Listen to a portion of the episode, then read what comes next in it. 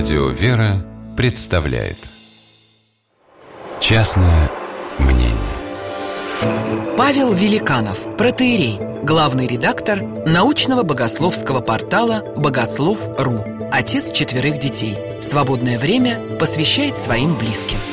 Частное мнение Когда у меня бывают поездки, я люблю фотографировать. Да так, чтобы камера профессиональная и объектив достойный. Потом качественные фотографии разбирать – сплошное удовольствие.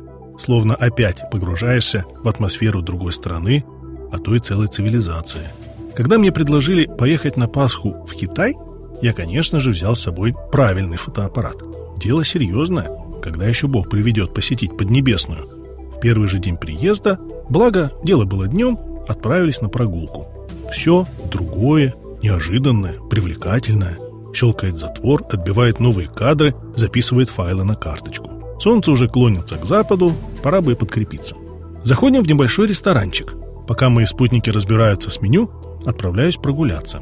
Смотрю, на самом видном месте небольшая статуя какого-то местного башка, красном и золотом. На Будду не похож. Вокруг валяются мелкие деньги и какие-то бумажки, похоже, просьбы подсветка так и соблазняет сделать пару эффективных кадров. Соблазн. Борюсь. Неудобно как-то.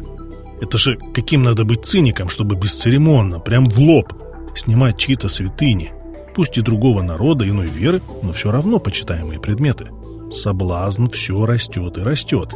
А вдруг у них только в этом ресторане такой милый божок и больше нигде не встретится? Что я покажу своим студентам, когда вернусь? Этот помысл окончательно сбивает с ног, оглядываюсь, вроде все заняты своими делами, никто внимания не обращает, и быстро делаю серию снимков. Хорошо поужинав непривычной, но оказавшейся очень даже вкусной, постной пищей, возвращаемся в гостиницу. По дороге обращаю внимание на неожиданную картину. На обочине стоит машина, водительская дверь распахнута, и из нее торчат чьи-то ноги. Туфли, аккуратно поставленные тут же на асфальт, говорят, что все в порядке. Просто кто-то решил немного передохнуть. Какой отличный кадр! Включаю камеру и, о ужас, автофокус не работает вообще. Тот, который никогда в жизни не подводил. Туда-сюда, включаю, выключаю, никакого результата. Еле-еле вручную настрою фокус и, совершенно расстроившись, делаю снимок. Все, поездка испорчена. Что же это будет за фотосессия, когда на каждый кадр надо руками ловить фокус. Меня начинают одолевать тяжкие мысли. Но почему же так, Господи? Я тащил с собой эту тяжелую камеру, чтобы в первый же день она стала лишь ненужным грузом? Понимаю, то поворотный момент фотографирования языческого башка. Есть над чем задуматься. Немного успокоившись уже в номере, мной овладевает какое-то странное состояние.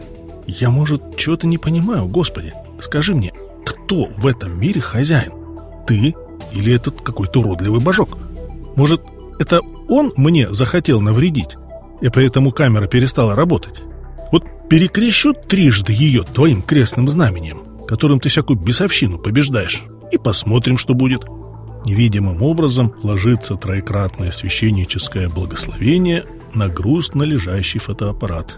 Минута ожидания, будь что будет, щелчок выключателя и, о чудо, автофокус жужжит, словно ничего и не было. Правда, желание охотиться на чужие предметы религиозного почитания с фотоаппаратом у меня отпало надолго. Пусть сам Господь Бог с ними разбирается. Не мое это дело. Частное мнение